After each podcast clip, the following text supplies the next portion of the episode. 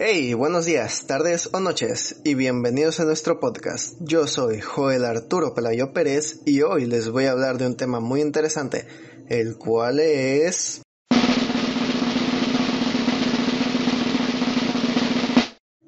La florifagia en México.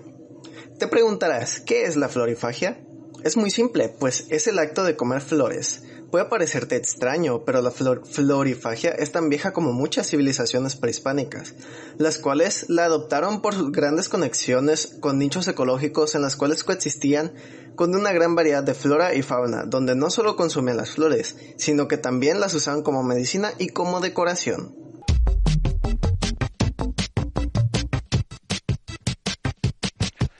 Estos antiguos pueblos consumían todo lo que podían, además de que las flores tenían un gran significado en la vida prehispánica.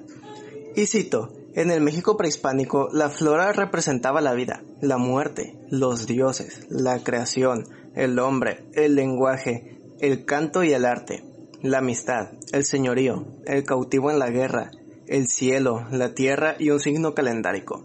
Acompañaba al hombre desde su concepción y nacimiento hasta su entierro, Evidentemente, la flor fue uno de los elementos básicos en la comunicación simbólica prehispánica, al igual que la pluma de quetzal y la cuenca de jade. Era sinónimo de lo precioso.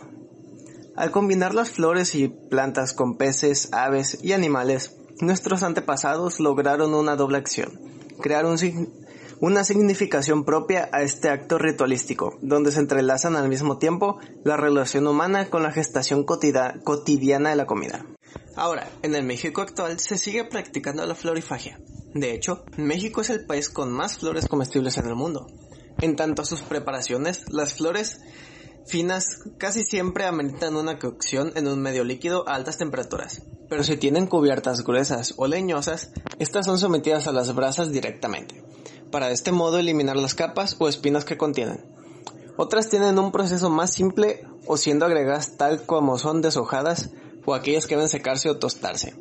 En algunas zonas indígenas o rancherías, las flores son consumidas tan solo hervidas o asadas. Algunas veces se les añade huevo y se acompañan con alguna salsa o frijoles. Entre las más conocidas tenemos la flor de calabaza, la cual se usa comúnmente en preparaciones como quesadillas, sopas o rellenas de algún otro guiso. Rosas, las cuales se usan en dulces, tartas y ensaladas. Capuchinas, las cuales se usan para decorar ensaladas. Estas tienen un sabor fuerte y un tanto picante. Violetas, que además de su uso decorativo por su bonito color, pueden ser usadas en ensaladas o postres por su sabor suave, entre otras.